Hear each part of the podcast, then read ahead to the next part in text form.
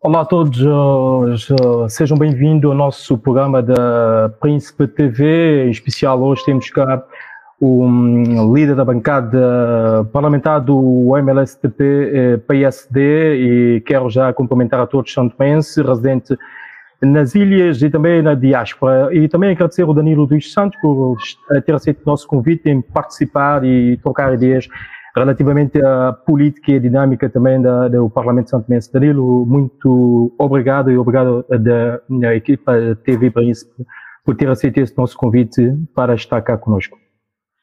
Boa tarde, Daniel. Nós é que agradecemos. Saudações a todos que nos acompanham.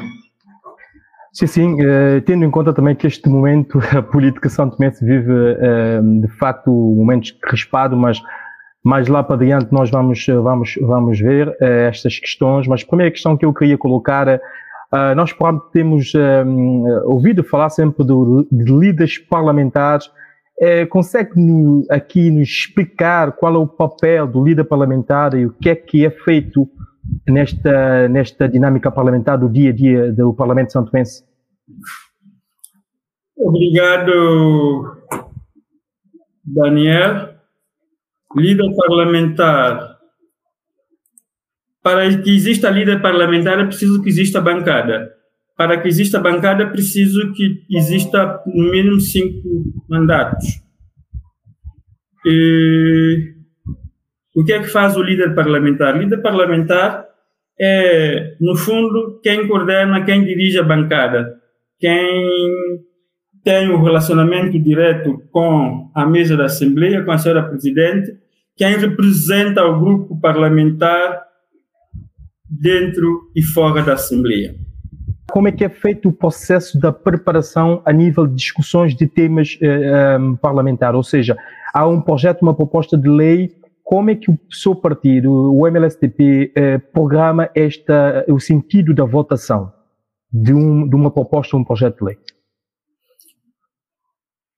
Em função é... dos assuntos, em função das matérias, em função do interesse nacional, eh, definimos o sentido de voto, se é a favor, se é contra ou se é abstenção. Portanto, o processo chega à Assembleia, tem os seus trâmites, os grupos parlamentares têm acesso a esse processo e nós, a bancada e a direção do partido, discutimos a matéria e definimos como enquadrar o processo, tendo em conta a sua importância para o país, orientamos o sentido de voto. Mas também existem matérias que a liberdade de voto funciona.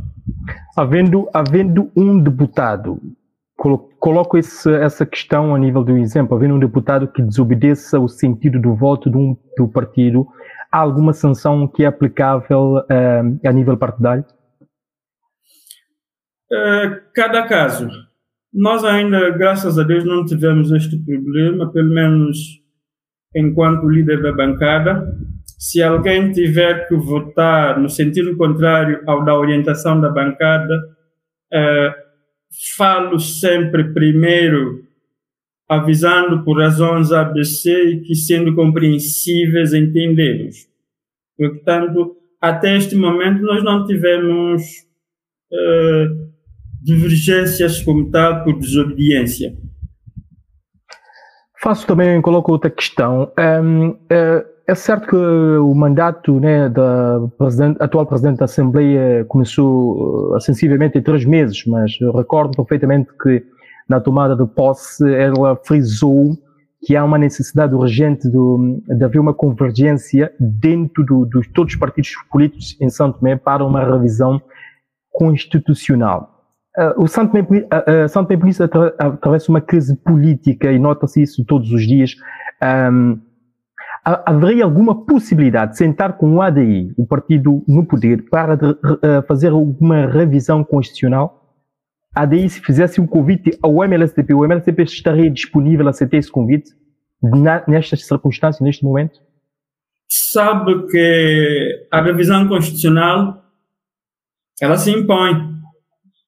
A última revisão constitucional, a nossa Constituição atual data de 2003 é, é um assunto que precisamos nos pôr de acordo nas matérias que devem ser uh, alteradas, modificadas na Constituição. Mas acho que, desde logo, é um assunto que colhe consenso das partes, que é a uniformização do tempo de mandatos das, das câmaras e do governo regional, que a lei prevê três anos, mas, na verdade, vão sempre para quatro anos. Portanto, isto é uma matéria que, naturalmente, existirá consenso. Mas, como sabe, quando se desencadeia um processo de revisão constitucional, é, ela tem, tem critérios, tem condições. Mas depois do seu avanço e a sua aprovação, pode fugir um pouco ao controle. Daí que é preciso que as partes ponham definitivamente e verdadeiramente de acordo, com frontalidade, com honestidade, para que a meio do percurso não surjam mudanças de posição, mudanças de sentido, o que não estava previsto inicialmente passar a fazer parte da revisão. Então o MLCP só teria esses dois pontos, que é a uniformização do, do, do governo regional, do mandato do governo regional e das câmaras do, do, do país? Não havia outro não ponto disse, primordial? Não, uh... não, não, não, não, não, não disse isso. Disse que desde logo, um dos pontos que creio que não haverá dificuldades no entendimento é a uniformização do tempo. Existirão muitos outros. E nós temos uma equipa que, de algum tempo a esta parte, tem feito um trabalho sobre o assunto. E, em devido momento, nós tornaremos público a nossa linha de orientação. Ok, muito bem. Uh, passamos a outra, outra questão. É que uh, o MLSTP por duas vezes já uh, solicitou um debate sobre essa questão do ano passado, do 25 de novembro, que é tentar, todos o, o custo, neste caso, ouvir o primeiro-ministro quanto a este, este acontecimento que teve lugar no dia 25, mas foi recusado pela, pela Presidente da Assembleia qual uh, o, o, senhor interpreta isso como uma parcialidade da Presidente da Assembleia? Sim, sabe, nós quando dos acontecimentos de 25 de novembro, creio que logo no dia 26 ou 27, introduzimos o pedido de debate de urgência sobre a matéria. Na reunião em que nós, da Conferência de Líderes, em que nós discutimos o agendamento ela foi recusada, o ADI votou contra, o MCI absteve, nós votamos a favor. Como sabe, não temos a maioria, o voto do ADI vingou e não foi admitida. Nesta mesma reunião, o ADI introduziu também a constituição de uma comissão parlamentar de inquérito sobre a matéria. Mas, uh, naturalmente, que era para fazer para ganhar tempo. Porque nós já sabíamos que estava em curso os inquéritos ou os processos, como quisermos interpretar, no Ministério Público, e quando uma matéria, quando um assunto está a ser tratado no Ministério Público, ou no outro tribunal, nós não podemos ter comissão parlamentar de inquérito. Ou seja, inviabilizou-se o debate de urgência, introduziu-se eles introduziram uh, a Comissão Parlamentar de Inquérito exatamente para dizer, ok, nós inviabilizamos o debate de urgência, mas nós queremos saber o que está a acontecer. Mas já sabiam que a Comissão Parlamentar de Inquérito não ia ter sucesso. Tanto é que o Ministério Público, como reza as normas, a Assembleia teve que perguntar ao Ministério Público se está ou não em curso algum processo ou algum inquérito com relação ao assunto, e claro que o Ministério Público respondeu que sim, logo não houve possibilidade para uh, a Comissão Parlamentar de Inquérito. Nós, entretanto, introduzimos uma moção de censura, e conheceu, ou conhece, ou teve conhecimento do episódio.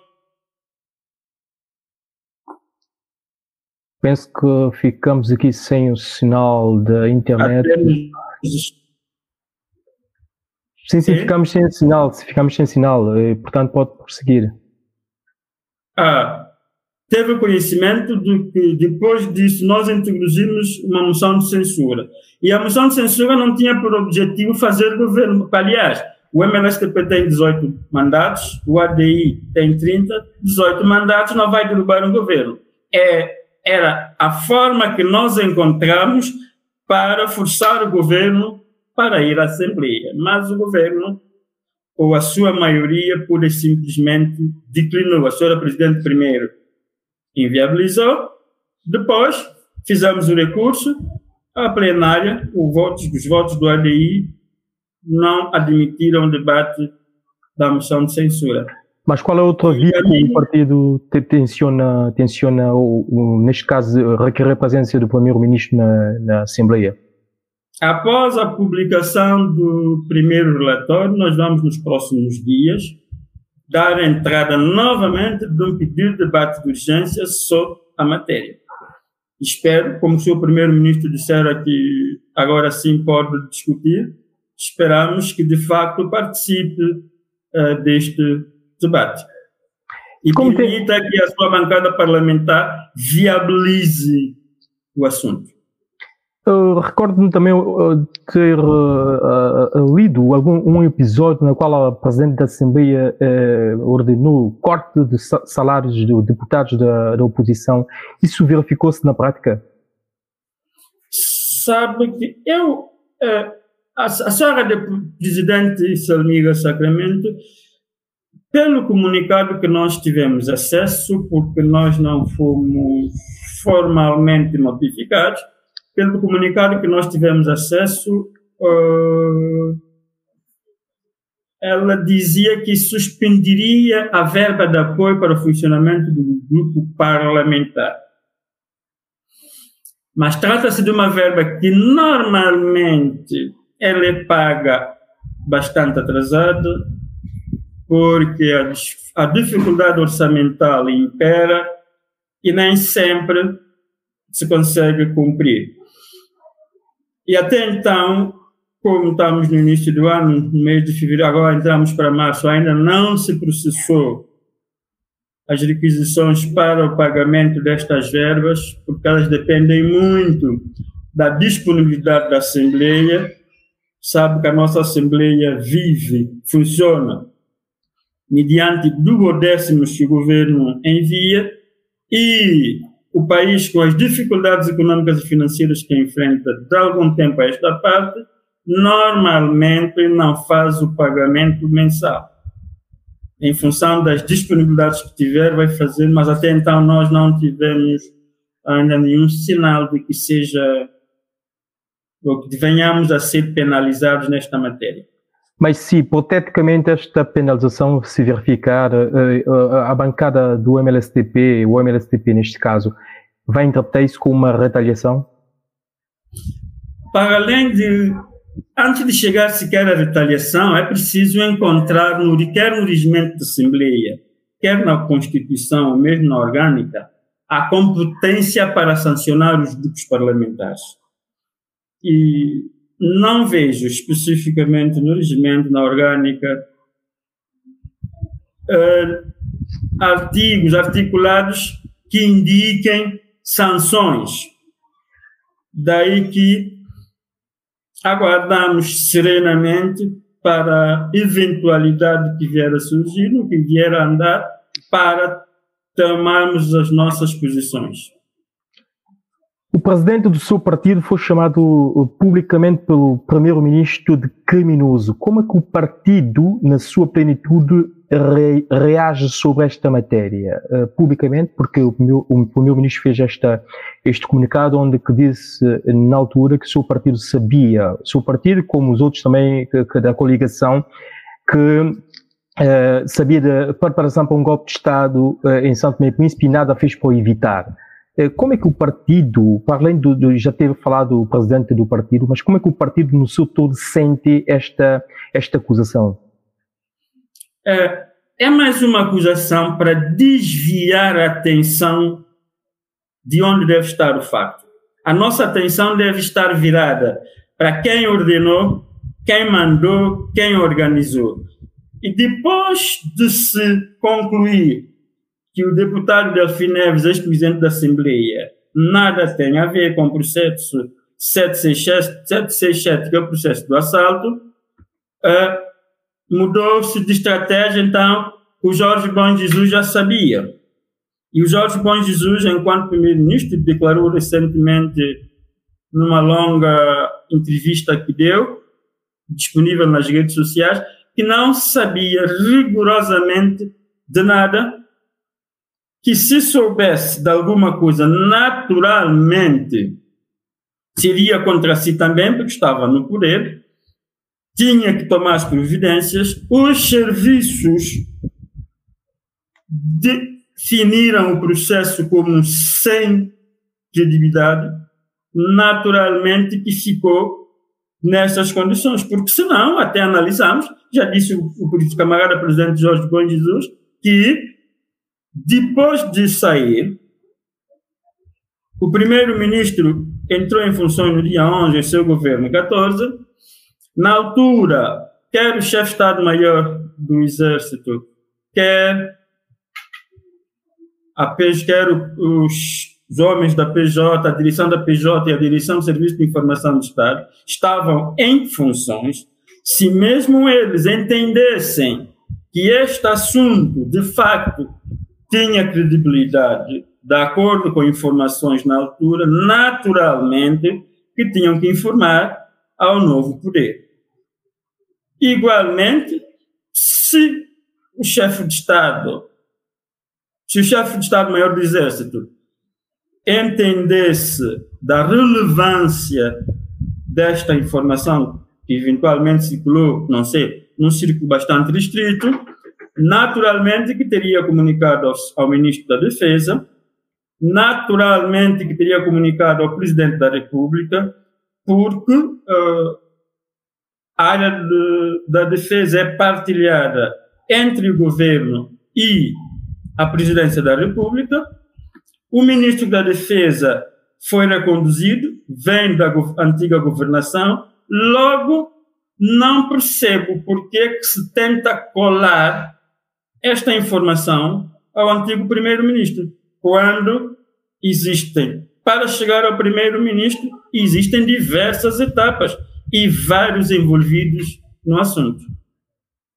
Bem, um, ainda uh, o, MLSTP também fez uma, uh, um comunicado, penso que foi anteontem, na qual exige, existe, não pede ao Presidente da República que eh, torna público o relatório da CIAC. Por que esta, este pedido do, do MLSTP, eh, o Presidente da República neste momento esconde alguma coisa ao país?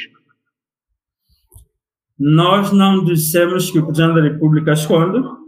O Presidente da República disse que já tem o relatório e disse, se não, se não estou a perder nas palavras, disse que o governo brevemente se pronunciará, não sei se é o governo que deve pronunciar, o Presidente da República, quem tem o relatório, quem recebeu o relatório é o Presidente da República, nós já o fizemos anteriormente repetimos que queremos que mais rapidamente se clarifique, se publique, torne público, porque desde logo o senhor secretário da SEAC, disse na sua declaração à imprensa que levou o governo a ter um posicionamento bastante estranho. Disse que, para o caso de Santo Tomé, as imagens falam por si. Os protagonistas tomaram a iniciativa de pôr cá na rua as provas das ações. E nós precisamos, reafirmamos, precisamos que se prove. Precisamos que o povo saiba, que a comunidade internacional saiba, de facto, nesta fatídica noite de 23 e 24 e madrugada de 25, de facto, o que é que aconteceu? O que é que esteve preparado? O que é que existiu de facto? E parece, nós ficamos convencidos que está-se a querer um pouco desvirtuar o foco do assunto. Nós, enquanto MLSTP, enquanto grupo parlamentar, não descansaremos e não nos desviaremos do assunto até que de facto se prove a verdade, que se venha saber o que, é que aconteceu de facto. E como tem avaliado ou avalia o papel do Presidente da República em todo este processo? Porque o Presidente da República foi uma das primeiras pessoas que uh, surgiu a condenação uh, logo do acontecimento, mas depois houve algumas um, ou seja, algum silêncio por parte do Presidente da República. Qual é o posicionamento do partido MLSTP sobre esta atuação do Presidente da República?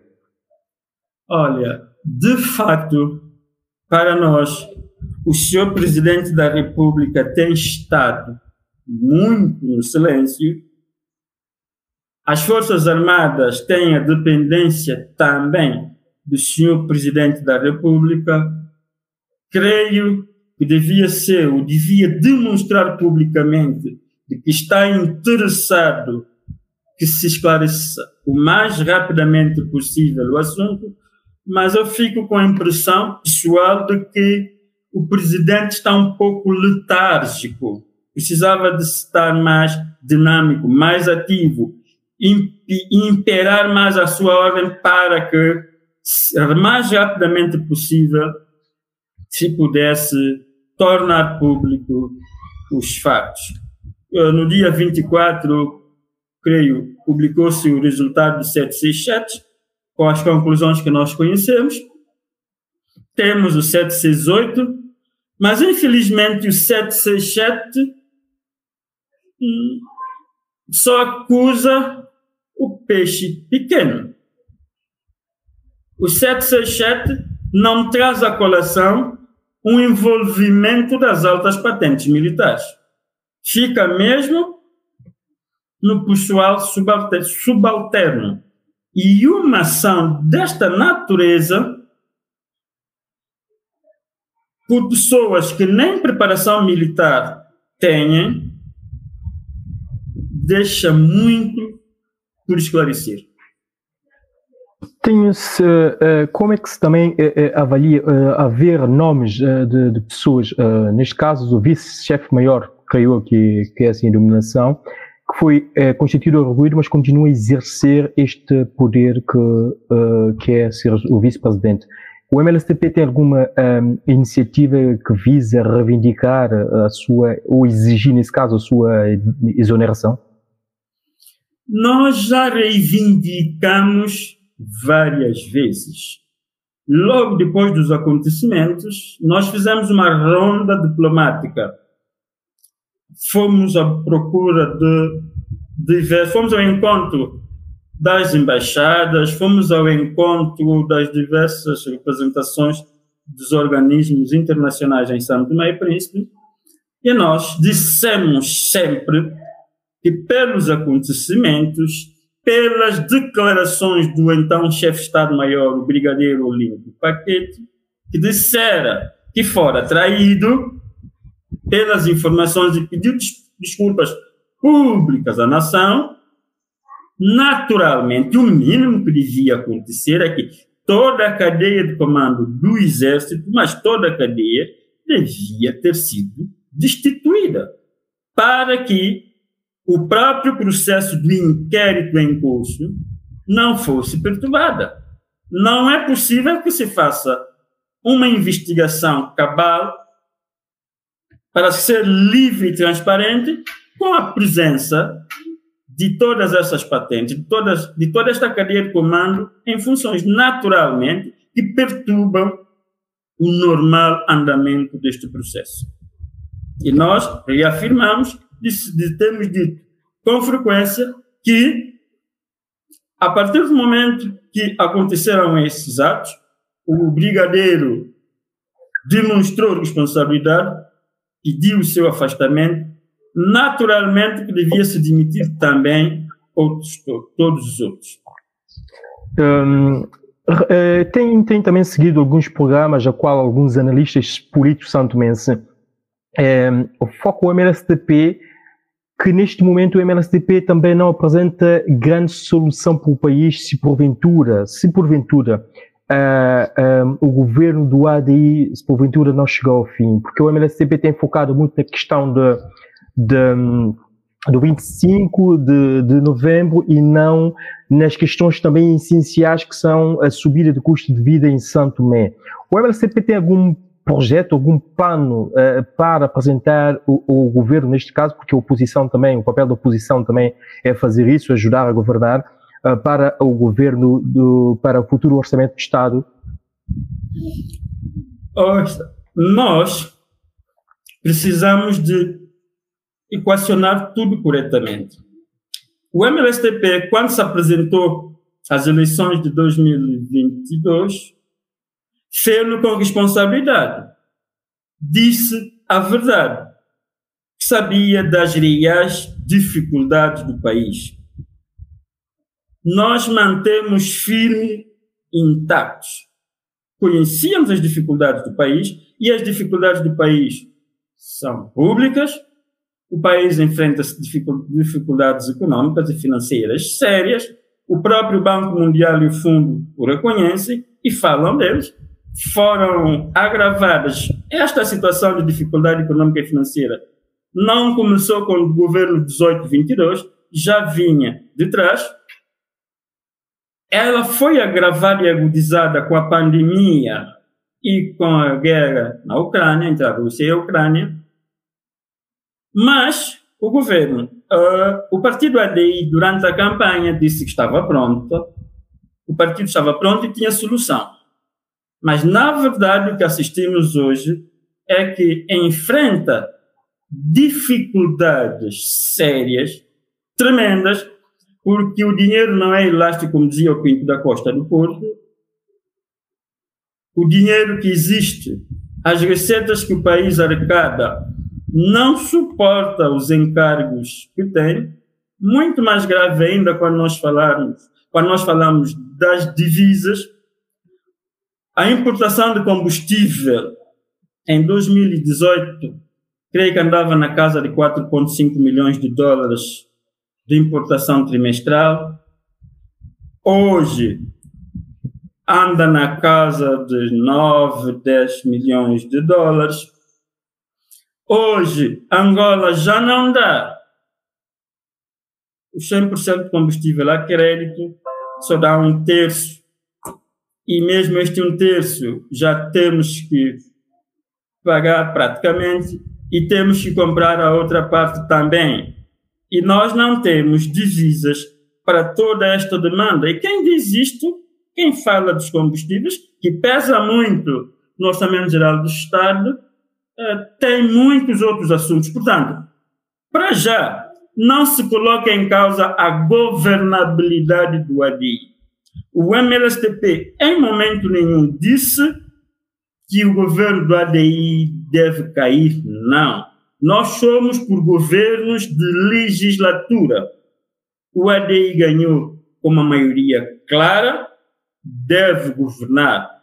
Nós não estamos a dizer que o ADI tem que deixar de governar. A nossa moção de censura, e foi dito claramente, não tem por objetivo, não teve por objetivo fazer cair o governo, que aliás nós só temos 18 mandatos, nós não conseguimos aprovar uma moção de censura, o ADI tem 30, tão simplesmente para forçar o governo a um debate aberto, claro.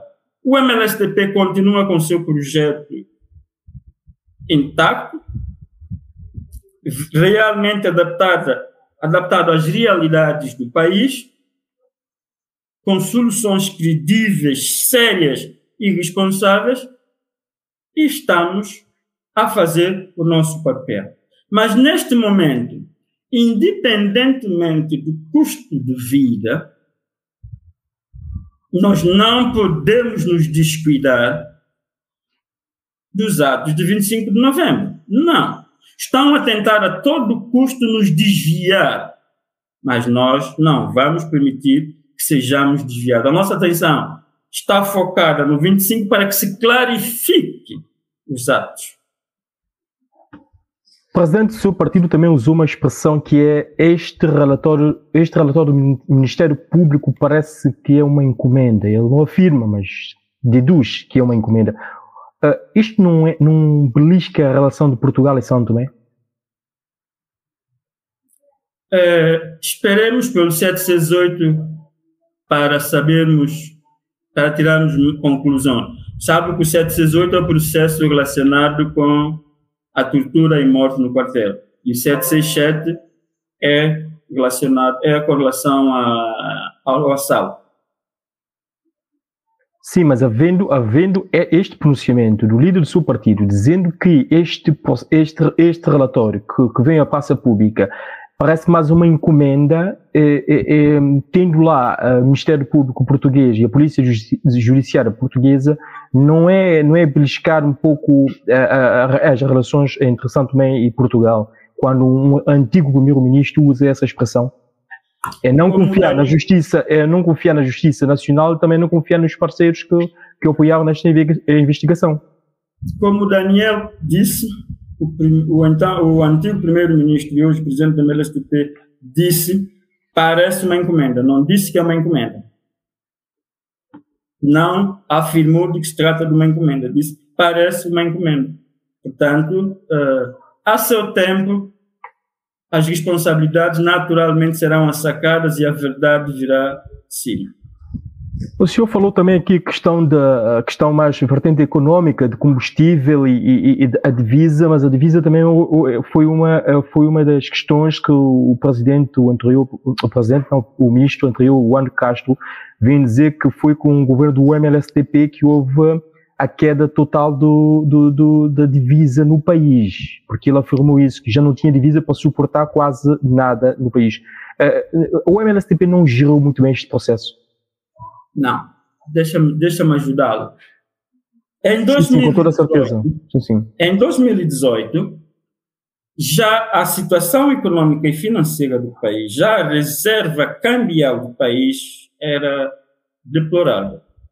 Porque Tomé, de facto, são raros os lapsos do tempo em que o país tem reserva cambial alta. Ela tem reserva, a reserva cambial de São Tomé cresce, como por exemplo quando entrou os 15 milhões de Portugal.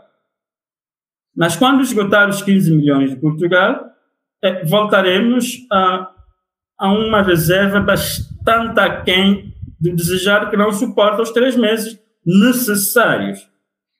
Porque, como eu disse atrás, as receitas que nós arrecadamos são bastante limitadas,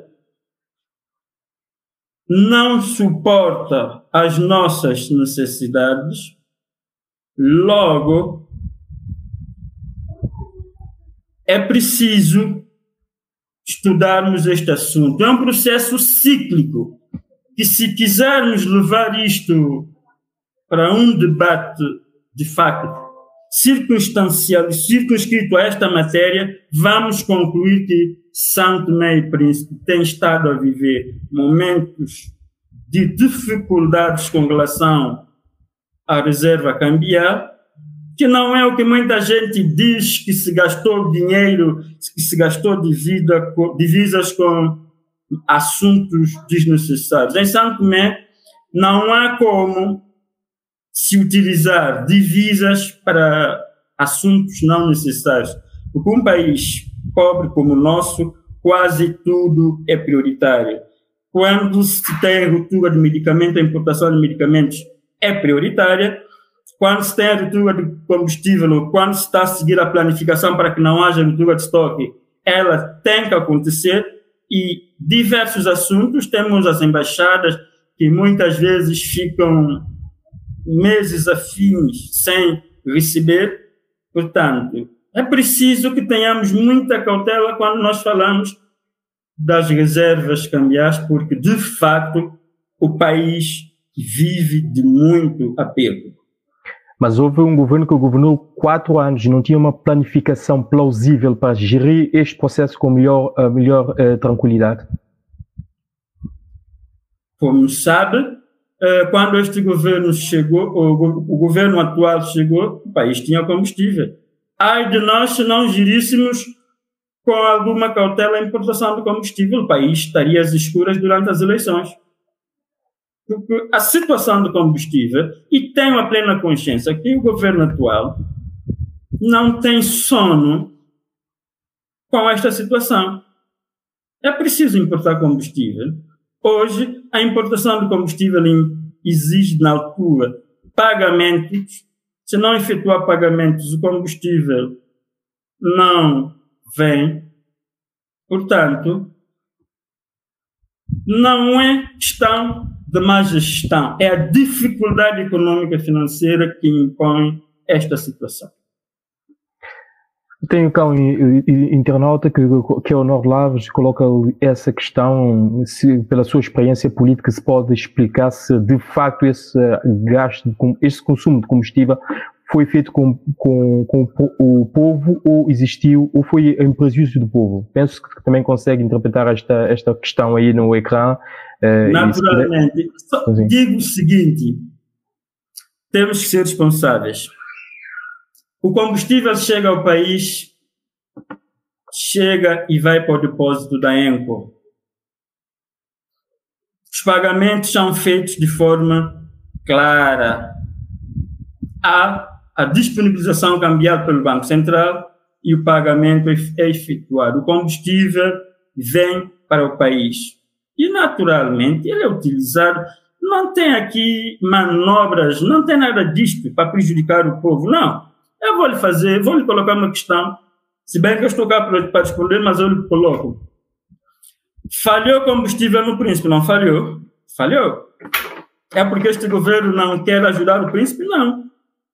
Não é porque este governo está com manobras para prejudicar o povo do príncipe. Não. É que decore da própria situação. E vamos assistir isto mais vezes. Só que os mesmos que na altura com o MLSTP reclamavam de que o MLSTP não quer pôr combustível no príncipe, está a prejudicar o povo do príncipe. Não. Houve ruptura de estoque recentemente no Príncipe, que é perfeitamente natural, e não vimos esses supostos ativistas sociais reclamarem. Não o fizeram. Porque têm a consciência do que. Mas o senhor refere a ativista social ou refere diretamente ao governo regional? Porque houve situações no governo regional, o governo, o governo regional disse. Também o governo regional. Na altura no governo, na governação 18-22, batiam muito, caíam muito em cima do governo, mas agora falhou combustível e ninguém disse nada. Então quer dizer que o governo regional tem sido o conveniente com este governo, ou seja, mais, uh, mais pacífico, uh, uma relação se calhar de mais de amizade e proximidade. Quer dizer, Aquilo que não foi com o LCP. Eu acho que neste, neste caso nós temos que ser responsáveis. Temos que tratar as coisas da mesma forma em todas as circunstâncias. Então há uma irresponsabilidade do governo regional. Não digo isto, só digo é que temos que tratar dos assuntos da mesma forma, nas mesmas circunstâncias. Bem, é, também já estamos eh, mesmo mesmo no, no minutos finais da, desta nossa nesta nossa entrevista, né? E é, e em nome da equipa da, do nosso canal nós temos que agradecer. Em jeito de remate final, é, o MLSTP tem tem vindo a perder no terreno porque da última eleição que o MLSTP teve também não ganhou. houve, teve que haver uma coligação para, para está no, no poder. O eh, que é que falta o MLSTP definitivamente para voltar a ser aquele partido histórico que ganhava as eleições eh, constantes em São Tomé e Príncipe, que tinha uma, uma pujança muito mais forte no terreno? O que falta ao MLSTP? Falta a, introdução aí de uma nova geração no partido para eh, explorar mais esta nova dinâmica atual, da atualidade?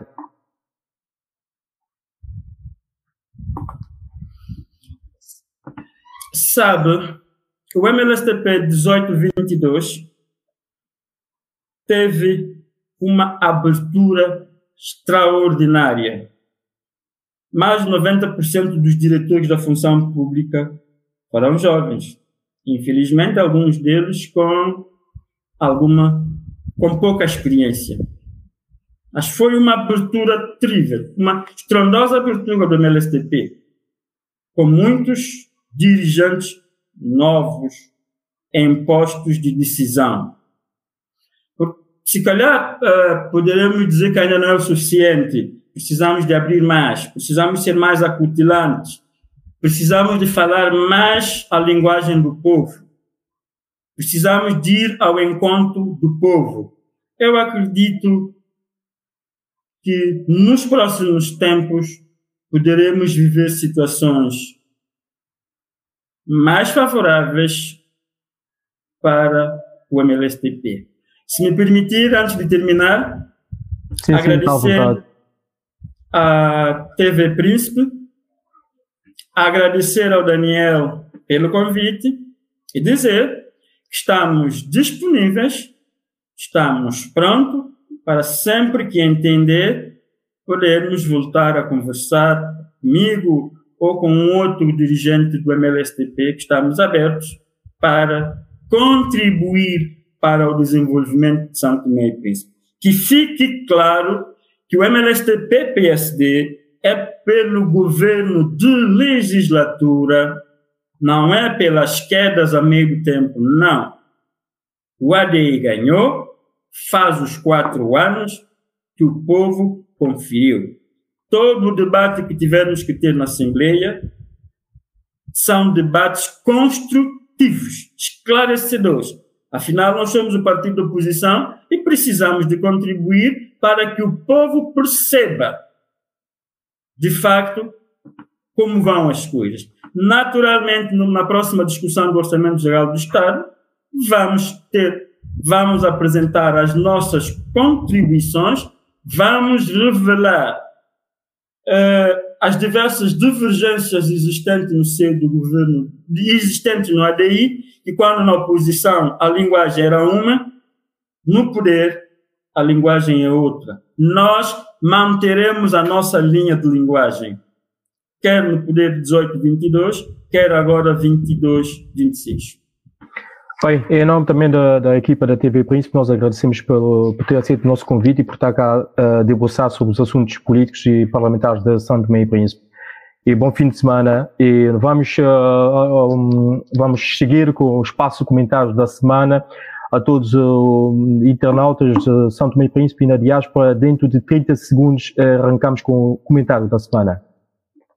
Olá a todos, uh, bem-vindo de volta. Agora nós está, vamos entrar no espaço que é habitual, o espaço comentário da semana. Hoje temos cá o Iuave Vera Cruz, uh, temos temas para ser uh, debatidos e também aguardamos aqui a presença do também Honório Laves, também que vai juntar a nós, que é para podermos aqui debater uh, algumas, algumas uh, notícias políticas, sociais de São Tomé e Príncipe. Hoje, como pano de fundo, nós temos a crispação vivida nesta semana entre o, o presidente do MLSTP, Jorge Monzuzujo, e o presidente do ADI, Ação Democrática Independente e atual primeiro-ministro, na toca azeda de palavras que eh, são temas que nós vamos abordar também, o Banco Mundial que pretende assim tornar a IMAI uma empresa rentável uh, nos próximos tempos. São assuntos que nós vamos uh, desenvolver.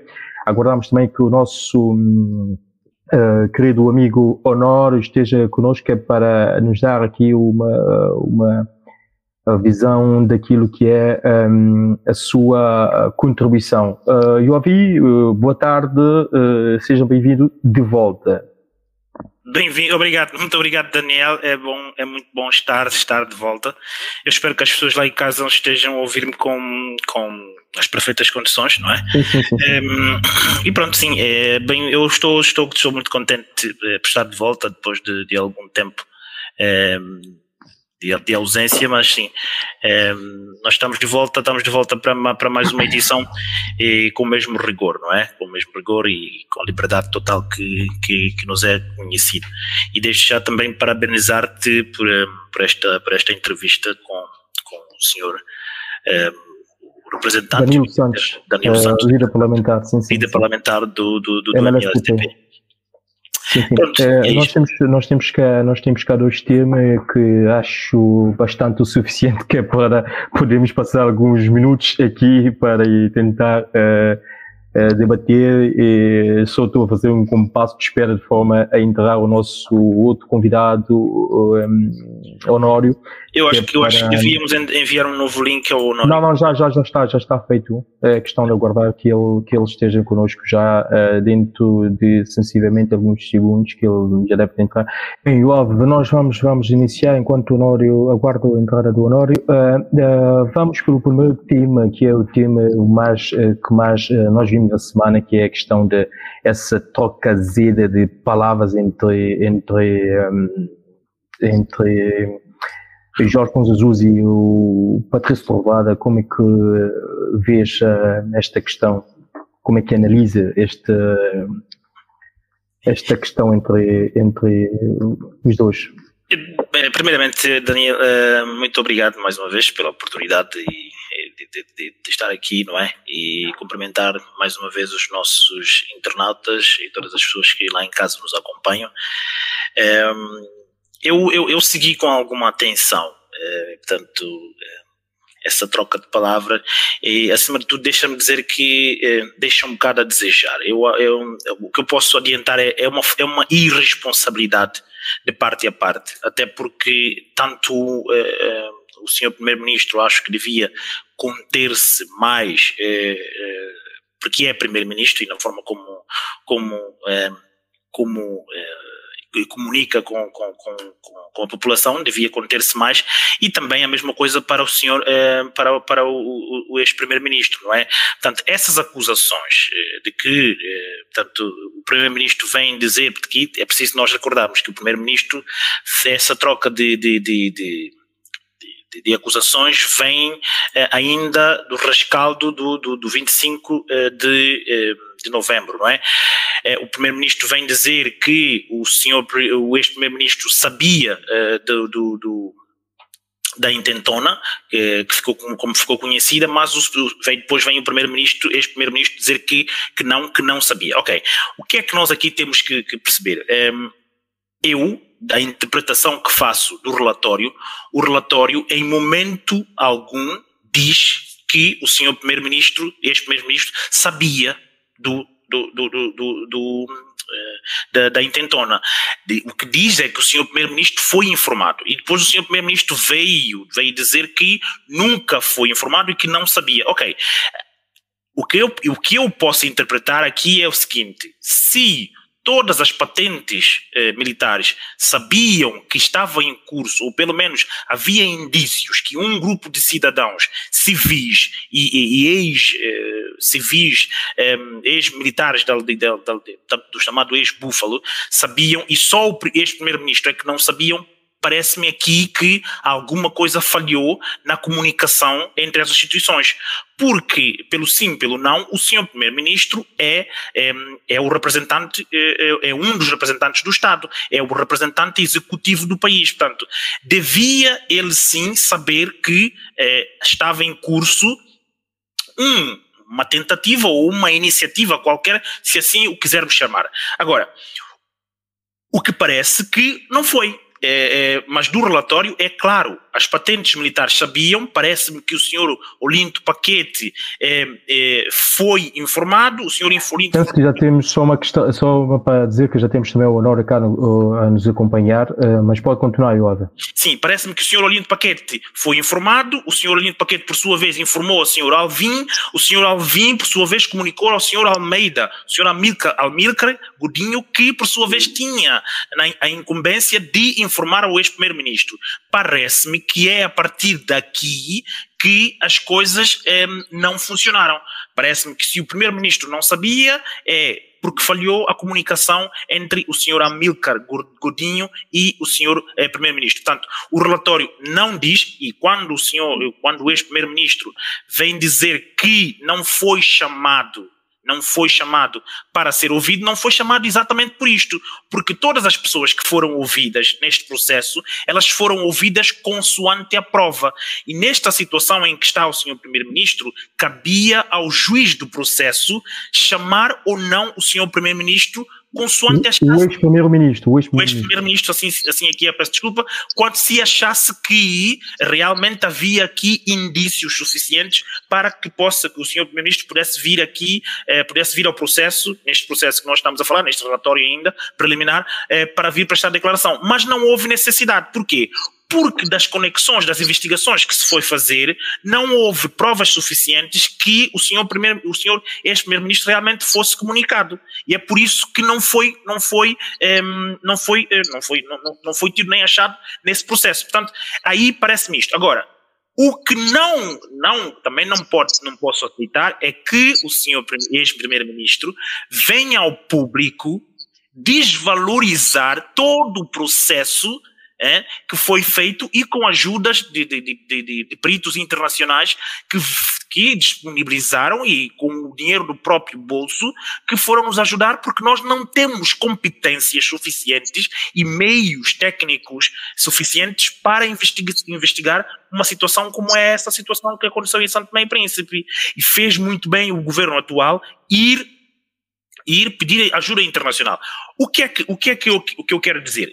É que nem o, o atual primeiro-ministro, o, o, o, Patrício Fada, nem o ex-primeiro-ministro, nas declarações que fazem eh, à nação, estiveram bem. O senhor primeiro-ministro eh, não devia ter usado a expressão eh, que usou e na forma como usou, porque o senhor primeiro-ministro deve perceber que não é Joave de Santos, portanto, e é, é sim, é primeiro-ministro, é Patrício Trovada, mas é primeiro-ministro do país. Nem tampouco o senhor, um, ehm, o ex-primeiro-ministro, o senhor Jorge Bom Jesus, não deve esquecer que ele também já foi primeiro-ministro, é alguém com alguma. Um, ehm, é, com alguma responsabilidade dentro, dentro do, do, do, do, próprio país. Portanto, este é um, até porque eh, não há de quê não há razão para o senhor Primeiro-Ministro, o Primeiro-Ministro atual, Patrício Trovada, vir ao público chamar de criminoso ao senhor. Eh, ao senhor Jorge Bom Jesus, Jesus porque no relatório não diz que eh, a responsabilidade do, eh, do, do, do, do do golpe de Estado, ou da tentativa, se assim quisermos chamar, é da responsabilidade do senhor Jorge Bom Jesus. Portanto, não há, não há, não há, essa, não há essa, essa, essa, essa responsabilidade. Agora, também não é crime dizer que uma pessoa é, é, é, é, criminosa, também não é crime chamar de alguém de criminoso. Isto só por si não constitui crime. Portanto, existem aqui, repara, política é, como, é, como, é como representação, é como se estivéssemos no teatro.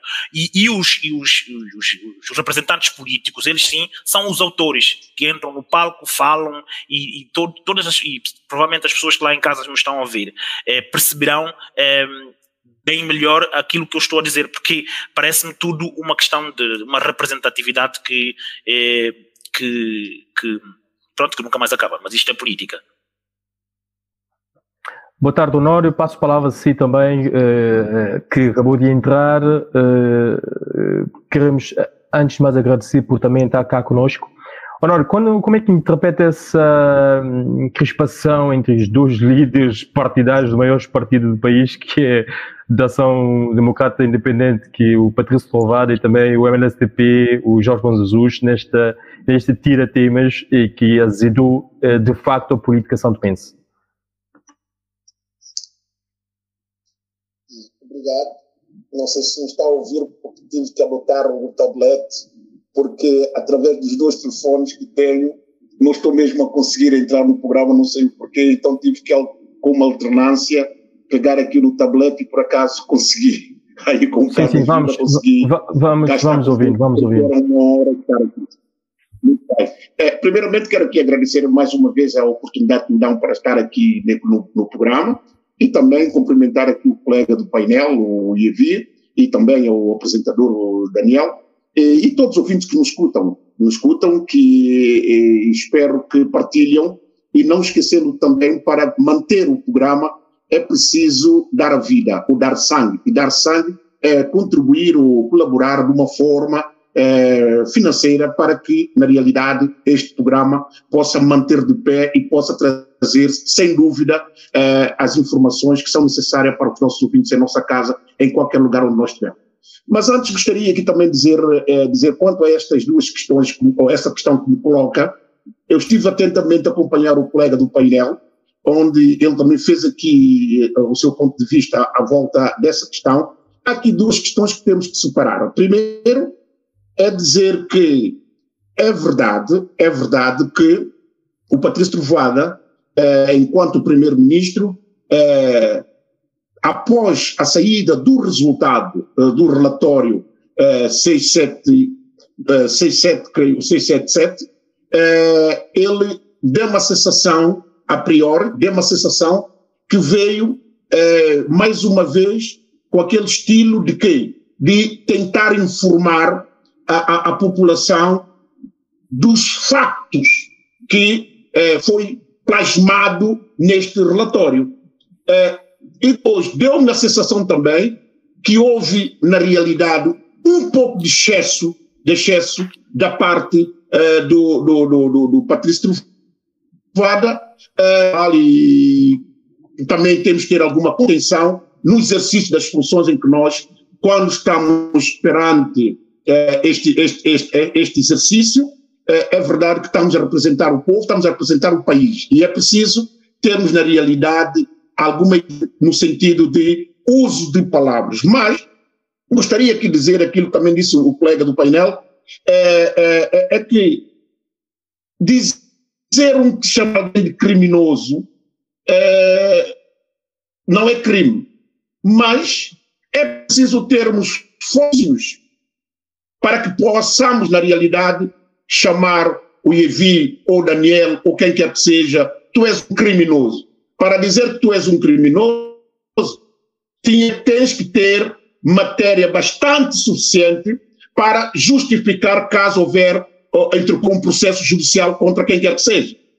E eu acredito que o, o, o Patrício Voada, ao usar essas palavras contra o Jorge Bom Jesus, ele foi buscar em quê? Ele foi buscar é, é, o, o chamá-lo de criminoso é, por motivo simples, mas é um pouco complexa, tendo em conta a, a, a, a, relevância do facto. O que é que eu quero com isso dizer? Eu quero dizer que quando o Patrício Truvada chama Jorge Bom Jesus de criminoso, o, o Patrício Truvada, creio eu, estava eh, na iminente de dizê-lo. Você, como primeiro-ministro, tinhas, tinhas informação, seja ela de forma direta ou indireta, sobre a tentativa estavam a ser ensinado para a sua implementação e você nada fez, você viola na realidade aquilo que é o juramento constitucional para que você declara publicamente para a tomada de posse.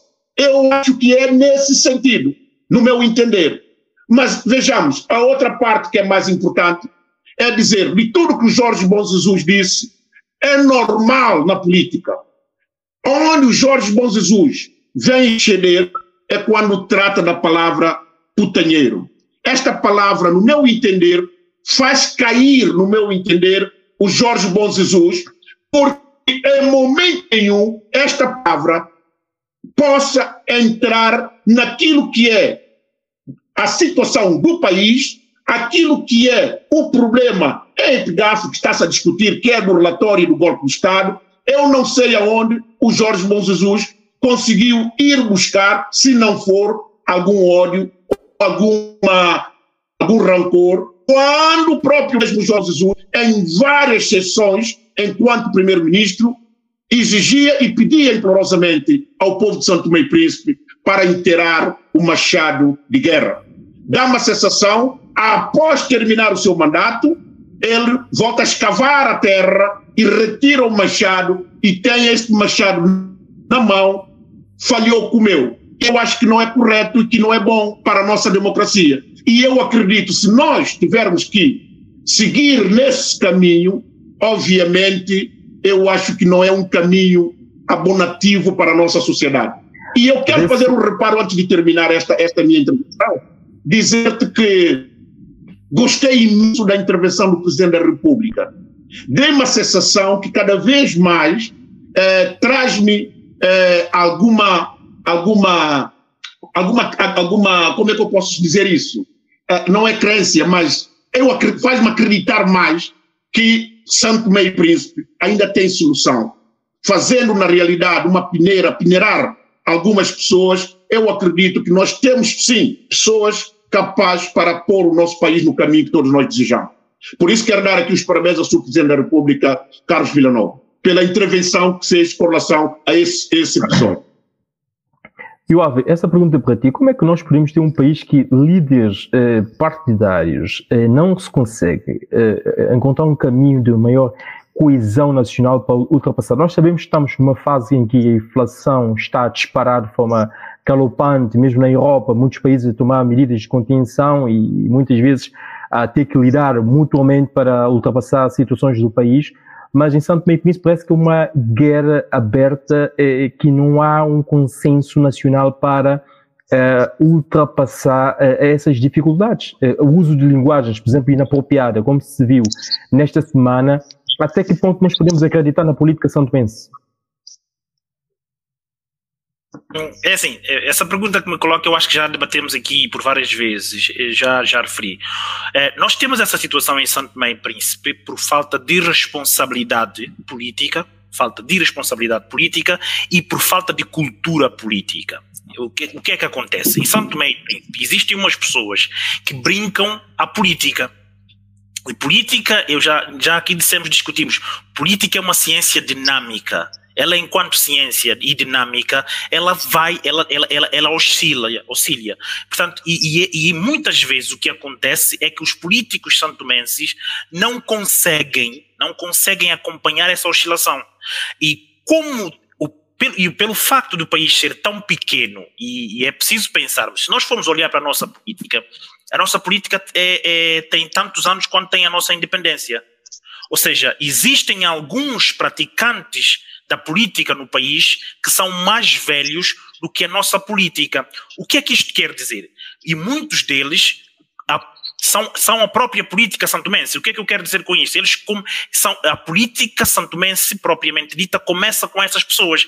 O que, o que acarreta o seguinte: elas, eles não têm modelos não há modelos na política a, seguir na política santomense.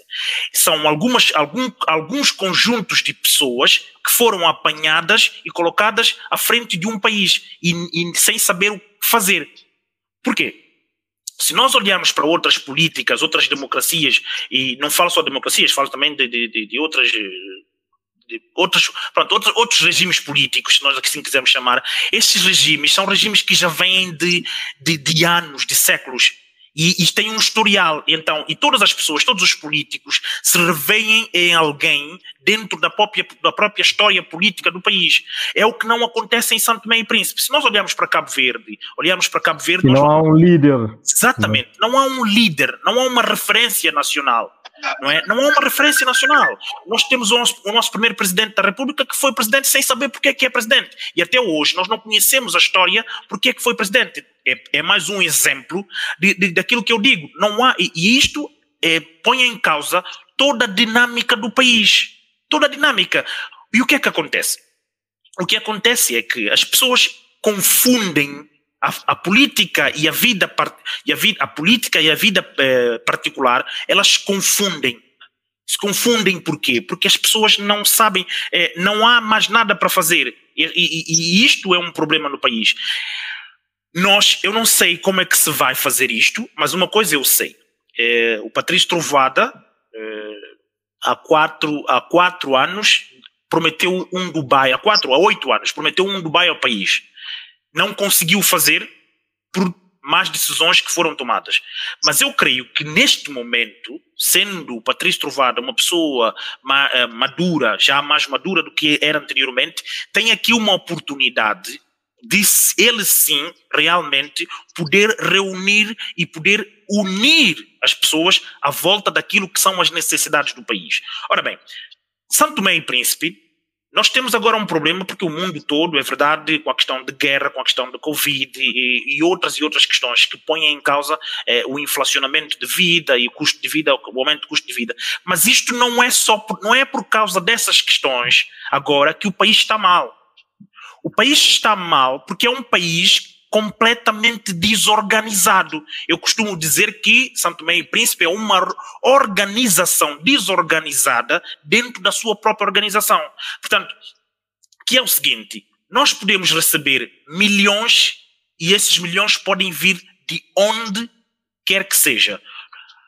Todos os países do mundo podem nos perdoar as nossas dívidas como quiserem. De, se nós não pararmos e percebermos que é preciso nos organizarmos, e quando eu digo nos organizarmos é o seguinte: é organizar para nós percebermos aonde é que nós estamos e para onde é que nós queremos ir. Porque o que é que falta no país nesse momento é. O país, porque tem falta, falta, falta, a direção no país. Por exemplo, eu, eu só para terminar aqui, eu, eu ouvi atentamente a questão aqui, de, quando, a entrevista com o senhor eh, Danilo dos Santos. Danilo dos Santos. E o senhor Danilo dos Santos disse que tudo em Santo Tomé e Príncipe é prioridade. É a mesma pergunta, é a mesma resposta que deu-me um ministro é, do, anterior, do, do, anterior governo, é a mesma resposta quando ele fez a pergunta: quais é são as prioridades do país? Ele disse-me que em Santo Tomé e Príncipe é tudo prioritário. Prioridade. Eu disse, então daqui a quatro anos nós falamos. E é dito e feito. Por que, que nós falamos? Porque não se pode. É a mesma coisa como a nossa casa. Quando nós queremos organizar, arrumar a nossa casa, o que é que nós fazemos? Nós temos que começar, na, ou começamos na sala, depois acabamos na casa de banho, ou começamos na casa de banho, depois começamos na sala. Mas temos de ir passo a passo. E isto é a mesma coisa que acontece com o país. É a mesma coisa como nós tivéssemos a administrar uma empresa. É preciso começar por algum lado. E quando nós resolvermos um problema, e resolver um problema de cada vez. E, não estou a dizer agora que nós vamos focar agora na educação, depois passamos para a saúde. Não.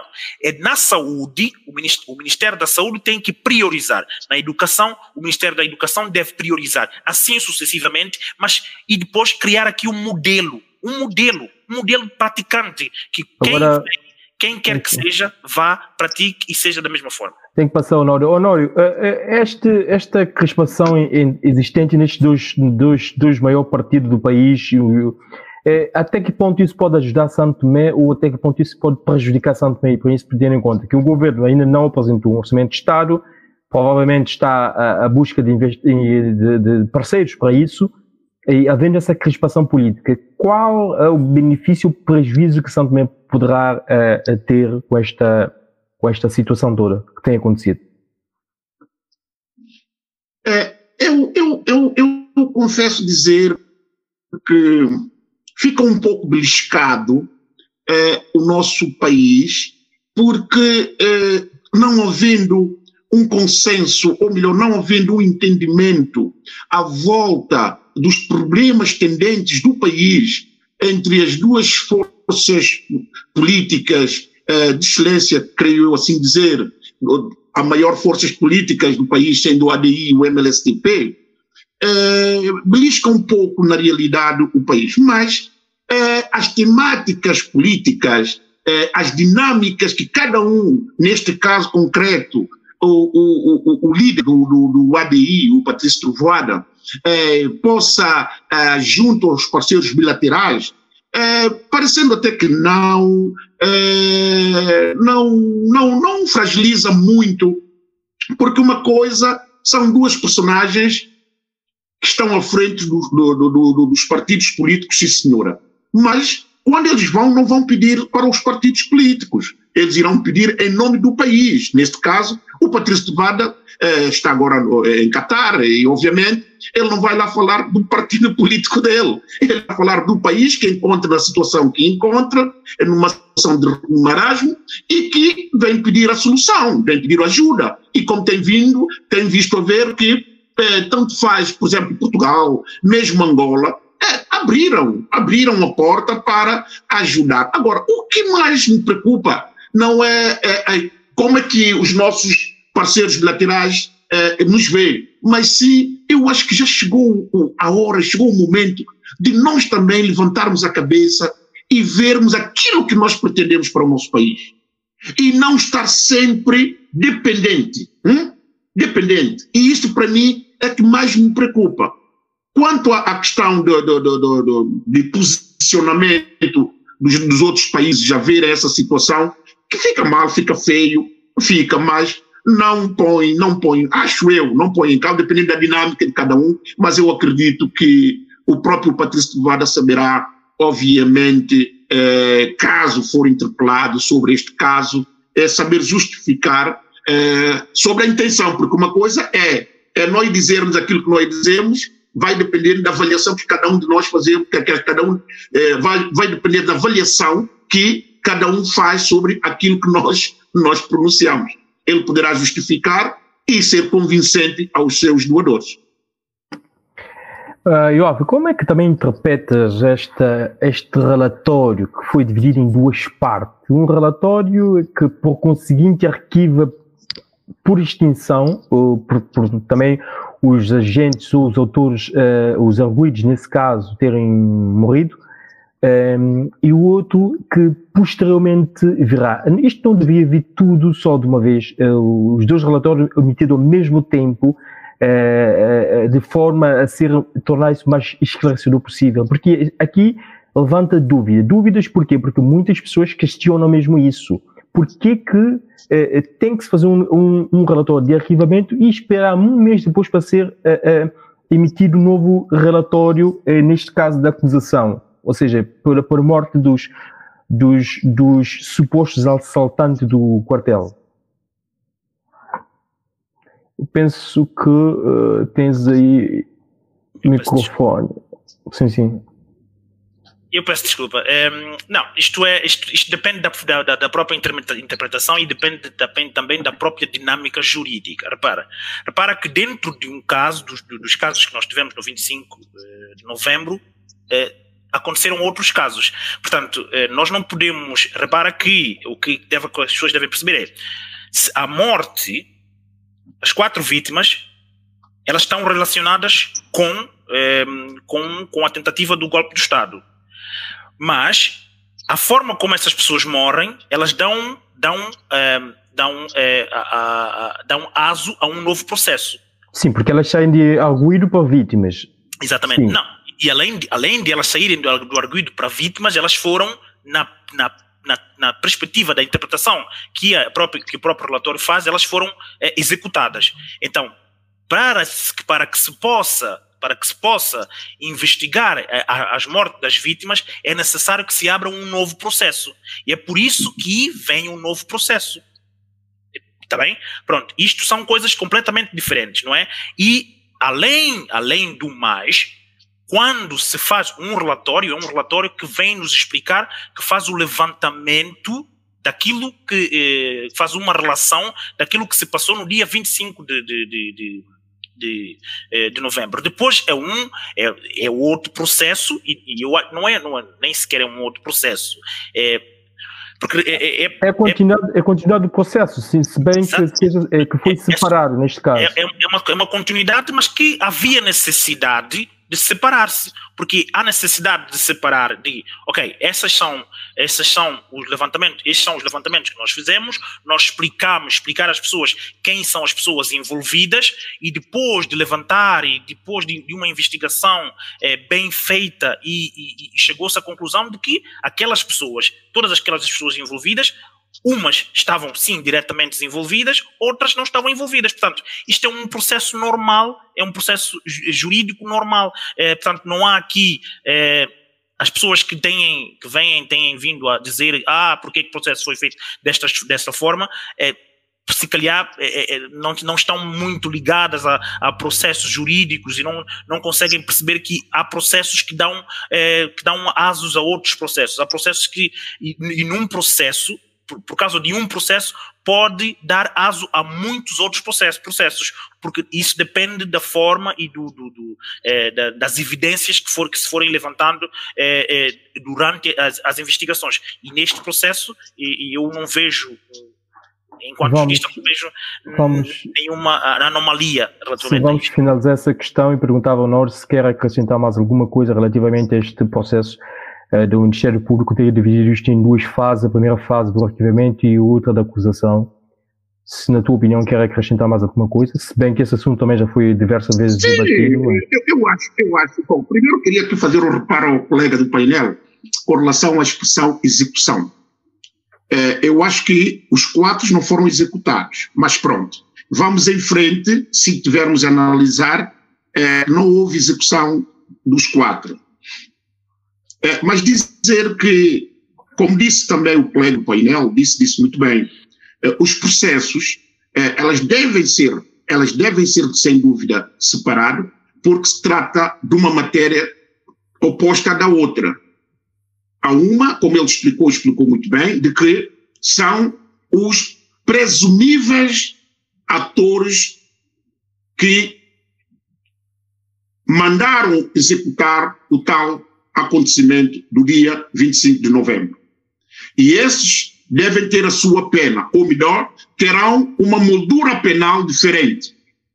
Ao contrário daqueles que executaram e que for provado que foi, e de acordo às imagens, na execução dos mesmos, do, do, do, dos mesmos, terão na realidade outra moldura penal. Então, deve haver aqui separações do processo na qual cada um respondendo mediante ao o ato, é, o ato da gravidade processual.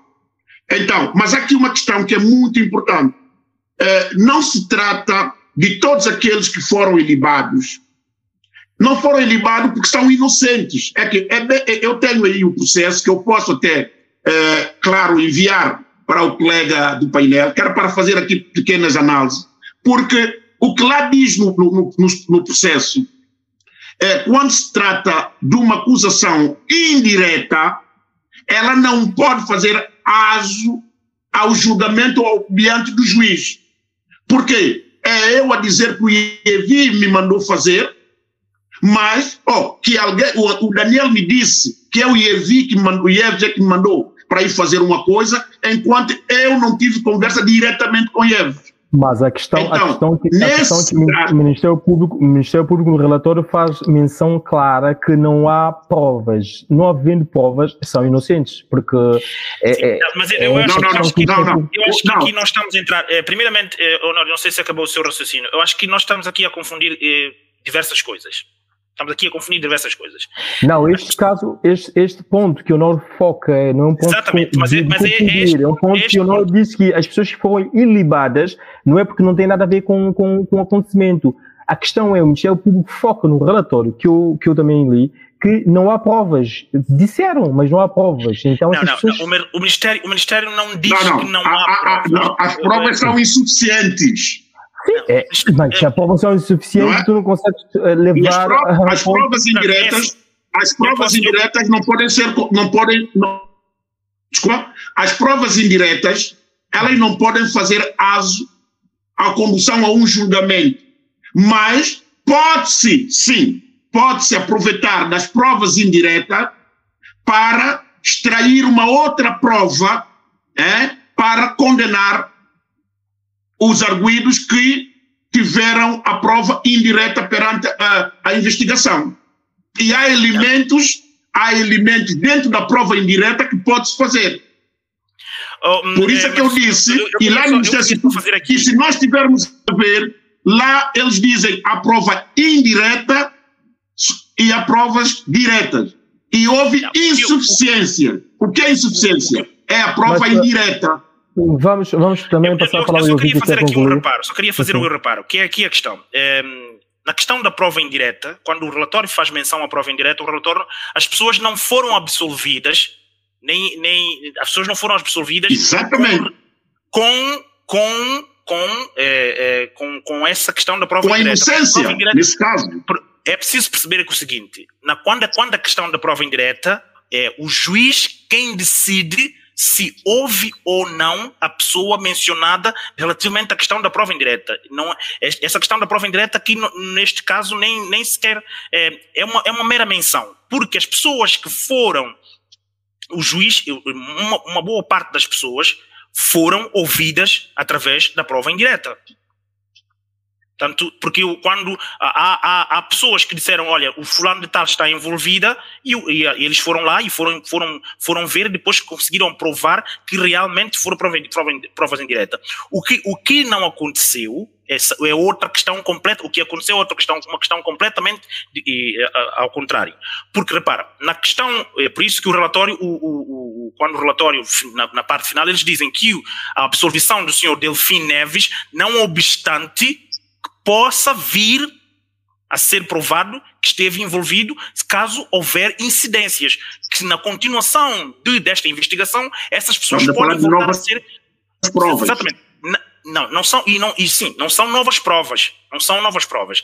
É, são incidências. Novas provas são uma coisa. Não, podem surgir novas provas. Podem. Podem. Então, mas então, e, o que eu quero dizer é que novas provas são umas coisas e incidências são outras coisas. Portanto, e existem, o que nós temos aqui é que essas incidências não, não, não, não são suficientes, não são suficientes para uh, provarmos que aquelas pessoas, como o senhor Delfim Neves e, e mais umas pessoas, tiveram, eh, eh, tiveram eh, mão direta neste, neste, neste, neste caso. Portanto, é preciso nós.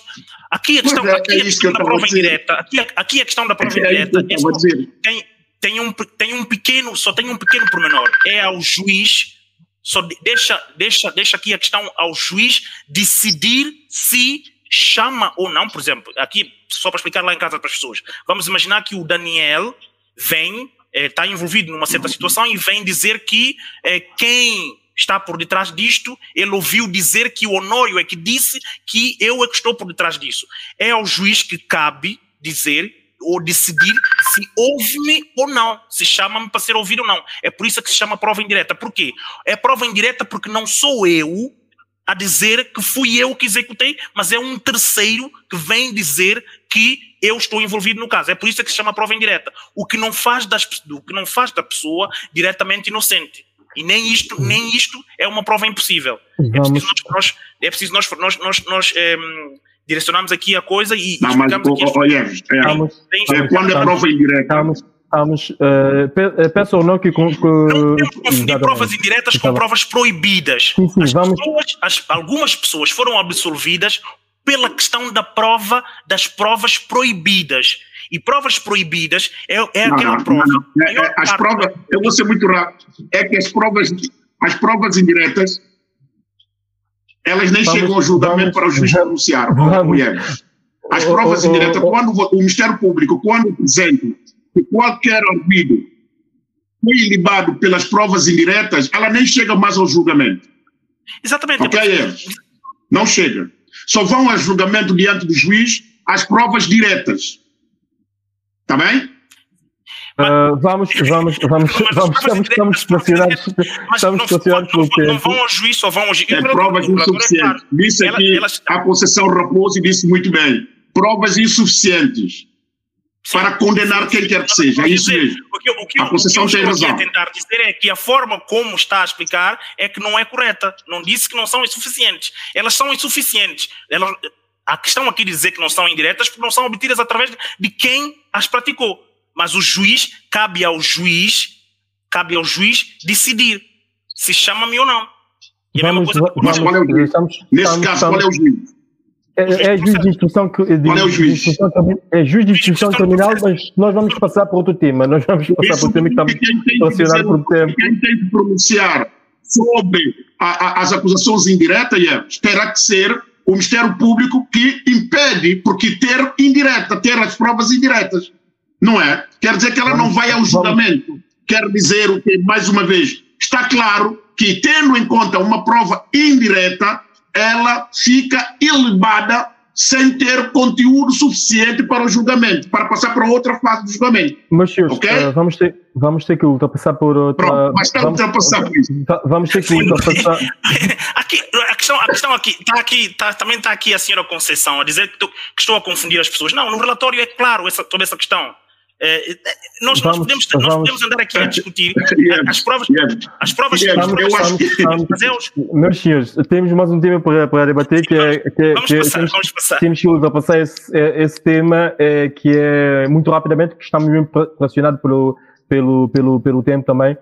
Um, o Banco Mundial quer tornar a IMAI uma empresa sustentável e rentável.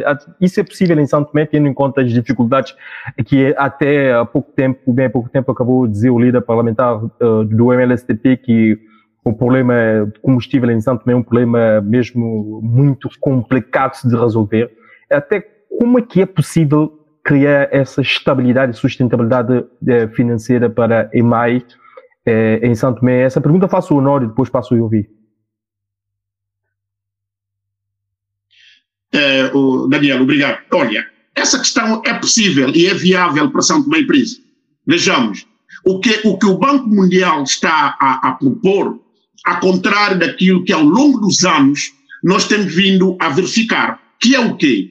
Qualquer partido político que ganha as eleições, ele indica quem ele quer para lá estar. E se calhar, não estou a dizer que é o caso, mas se calhar são pessoas que eh, não reúnem as condições necessárias para o, para o estar a ocupar este cargo. Então, o que é que o Banco Mundial, eh, junto a, a, a, ao parceiro, nesse caso São Tomé e Príncipe, adotaram?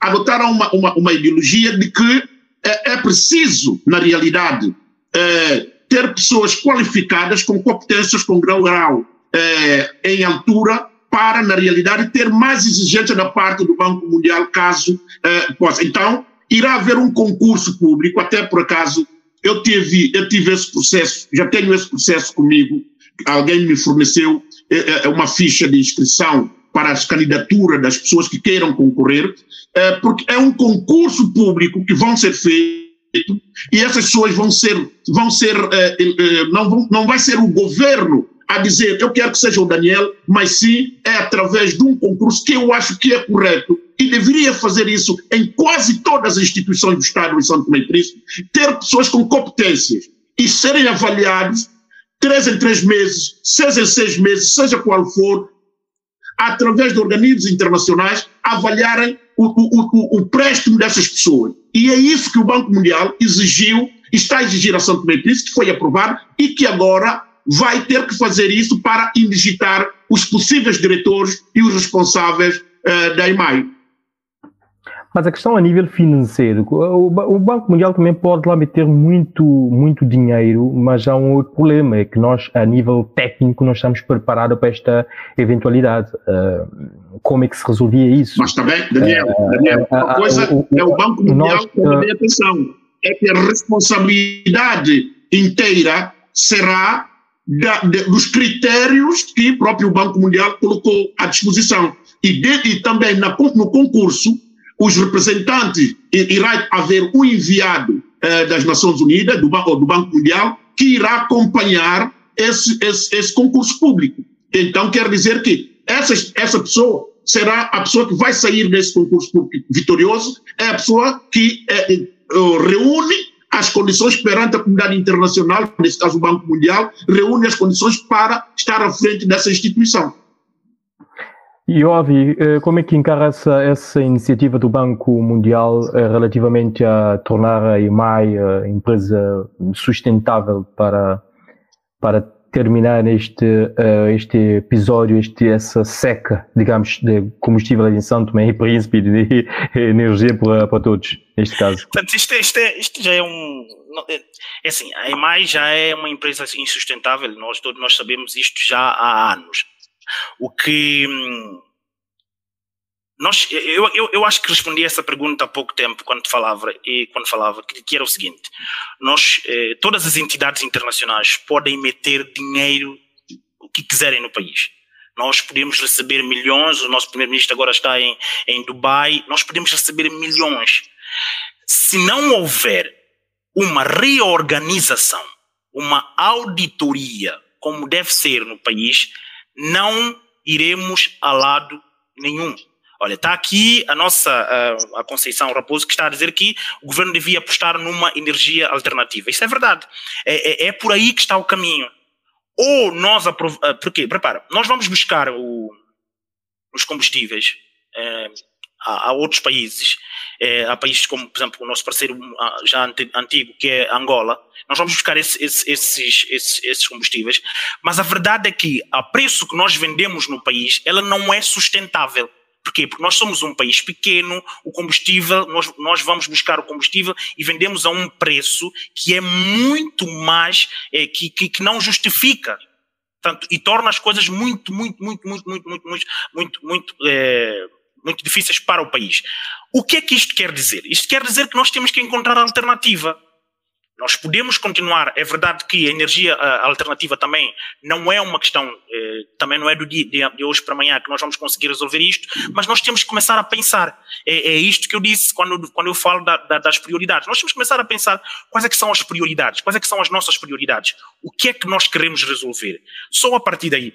Porque uh, o, fundo, o, o Banco Mundial pode meter milhões e vai meter milhões mas enquanto o governo não decidir, vamos fazer uma auditoria à, EMAI, vamos é, ver aonde é que nós estamos a perder e vamos perceber quais é, qual é o caminho que nós devemos tomar.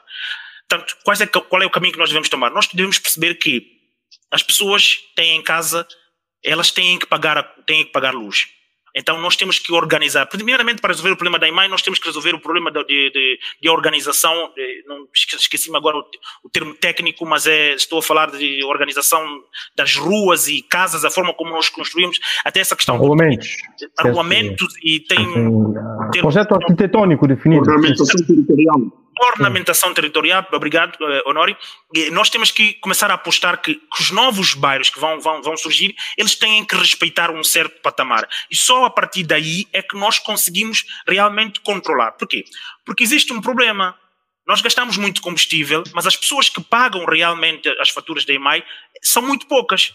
Porquê? Porque uma boa parte, uma boa porcentagem dessas pessoas, elas elas eh, não pagam o, o, o, a eletricidade. Elas eh, vão ao vizinho, roubam do vizinho e, obviamente, que é preciso perceber que isto também isto não vem de graça. Não é porque o vizinho que tem, tem, tá, tá, tem, tem o contador que está a passar para outra pessoa que não está, não, está, não está a gastar, está a gastar também. Portanto, e nós temos, é a organização. Nós temos que organizar o país e o país só vai lá, independentemente daquilo que nós estivemos aqui a falar, só vai lá o governo o Banco Central, o Banco Mundial pode meter milhões no país, mas o país precisa de organizar. Nós precisamos organizar. Nós precisamos organizar. É isto que falta a Santo e Príncipe. E, e, e, quando eu falo da organização, quem foi a Santo e Príncipe no, nos últimos três meses consegue perceber o que eu estou a dizer. Basta nós olharmos para a capital do nossa capital do país para nós percebermos que nós temos que, que, que nós temos que nos organizar, porque senão isto assim não vai. As pessoas, as pessoas vão, eh, as, as comunidades internacionais é, as, as comunidades internacional, internacionais vão lá, eles dizem, dizem o que têm que dizer, eles dizem, dizem que nos vão nos apoiar, mas depois eles vão, vão rir de nós atrás. Porque eles dizem, esses, esses, esses, senhores não sabem o que é que eles estão a fazer, eles não sabem o que eles querem. Porque, porque repara, é, parece que é o Banco Mundial que veio dizer um, a, a, a, ao governo, eh, ao governo o, o, que é que tem, em que é que tem que apostar. Mas quando devia ser ao contrário. Seria o governo a entregar ao Banco Mundial um projeto de cabeça, tronco e membro para aquilo que quer para os próximos 20, 30 anos. É isto, é isto, quando eu falo da organização e nós percebemos aquilo que nós queremos, é isto que eu estou a dizer. Porque nós temos que ter, ter hábitos de, na política, de fazer políticas é, a longo prazo. Essa política de para depois da manhã, depois da manhã é já aqui. Mas a política funciona a longo prazo, porque repara, as decisões que tomam hoje um primeiro-ministro ou um ministro, ela terá repercussões ao longo de várias gerações. E, e, quando eu falei aqui, falei da responsabilidade da cultura política, é exatamente por isto. Por quê? Porque os nossos políticos, não, eles não têm o peso das decisões sobre elas. Elas não têm esse peso das decisões. Elas tomam as decisões, eu sou, eu sou ministro hoje, vou saber da minha vida, e vou, depois amanhã, tô, já não estou aqui, eu tenho que saber da minha vida porque eu não sei quando é que eu vou voltar a ser ministro. E, e isto tem prejudicado muito o país. Depois vem, vem o, o Dani, tem, toma uma decisão. É, hoje, Dani viajou, foi cooperar com, com a Alemanha ou com Portugal, é, teve uma ideia. Amanhã é o Honório, o, o ministro da, da, mesma pasta, o Honório vai para a Alemanha e, e vai tratar da mesma, do mesmo assunto, mas com uma ideia completamente ao contrário. Como é que nós queremos que a comunidade internacional olhe para nós com olhos de ver? Por quê? Porque eles dizem, não, não há uma consistência eles não percebem a política. Percebe? Eles não percebem a política. E, e, e isto tem, tem, tem acontecido e, e nós não vamos sair daqui. esta questão também, o, quando se fala uh, desta questão de sustentabilidade, porque ontem também uh, eu pude acompanhar uh, um, o reporte em África, a qual os agricultores santomenses também queixam da mesma situação, ou seja, têm demasiadamente produtos no mercado e que não há consumidores e não há alternativa. Esta alternativa passa, passa neste caso, por deixar os seus produtos muitas vezes a, a, a produzir sem direcionamento. Aquilo que eu faço, uh, uh, também faço essa, essa pergunta ao, ao Honório, é, porque nós também já fomos vítimas no passado do Banco Mundial ter injetado em Santo Tomé Príncipe muito dinheiro para, eh, sobretudo, a eliminação da pobreza e continuamos pobres, continuamos uh, em situação uh, muito atrás de todos, quase todos os países do, do, do, do Palop. E Santo Tomé já endividou muitas vezes para uh, fazer crescer a economia, fazer desenvolver, desenvolver mais o país, mas continuamos pobres. o Banco Mundial pode se injetar muito valor na EMAI, é, será que isto vai ter impacto direto na vida dos santomenses? Será que isto vai permitir que os santomenses possam ter uma energia de qualidade? Não se fala só de energia, também se fala de água, porque é a EMAI que gera esses processos. Não seria também mais fácil se o governo é, tornasse a EMAI uma empresa pública-privada, uma parceria pública-privada? Também, mas também, mas é, é, é, é preciso, como deste o exemplo, deste muito bem, é que os agricultores é, reclamaram e eu também acompanhei. É, é, mas é basta dizer-te o seguinte, que quando o Banco Mundial é, irá exigir, tem exigido, não é só agora, como há anteriores governos também, o, o Banco Mundial fez a exigência que fez para que possa ter alguma credibilidade diante das instituições, neste caso da IMAI. E, e, e o que eu posso dizer é, tendo o Banco Mundial à frente dessas situações, a querer as suas exigências, obviamente, a injetação dos valores uh, que irá entrar para o EMAI vem a ver com as melhorias das condições dos equipamentos, principalmente, acredito eu, os, os geradores, entre outros outros equipamentos que são necessários para pôr a empresa EMAI a funcionar em pleno. Agora, por isso é que o Banco Mundial não quer arriscar dar este valor a quem quer que seja, sem que haja alguém com responsabilidade e que é do conhecimento ou do parecer, que eles também imitam o seu parecer. Por isso é que vão ao concurso público, para ter maior responsabilidade, para ter melhor organização, chamar, eh, chamar o boi pelo seu próprio nome. Mas em Santo Tomé e não se consegue chamar o boi. E tu estás a ver o boi, mesmo com quatro patas e tudo, mas não consegue dizer que é boi. Estás a dizer que é burro. Ou está a dizer que é o cavalo. Temos, temos e é mau. É mau. Aqui uma... E eu não, temos aqui... não, digo, não digo que é só agora neste governo, como vários sucessivos governos no nosso país. É preciso chamarmos as coisas pelo seu próprio nome, chamar a responsabilidade. Ninguém sabe de nada, ninguém, ninguém fez nada, mas as coisas estão a acontecer no país. E as coisas, e cada dia, as coisas estão a agravar-se mais, mas ninguém consegue se assumir. Não é normal eu ouvir o, o, o, pronto, o, entrevistador, o entrevistado, aliás, que, que, que nos antecedeu, é, quando diz, estava a falar sobre a questão cambial, eu, eu fiquei-me a rir porque, brincadeira, tem hora. Nós tínhamos Informed, que é uma empresa em Portugal, que pôs à disposição mais de 8 milhões de dólares, de euros, para pro, pro, injetar produtos farmacêuticos em São Tomé, eu tenho todo o documento e o próprio diretor da Informed é que me enviou este documento. Eu tenho comigo guardado.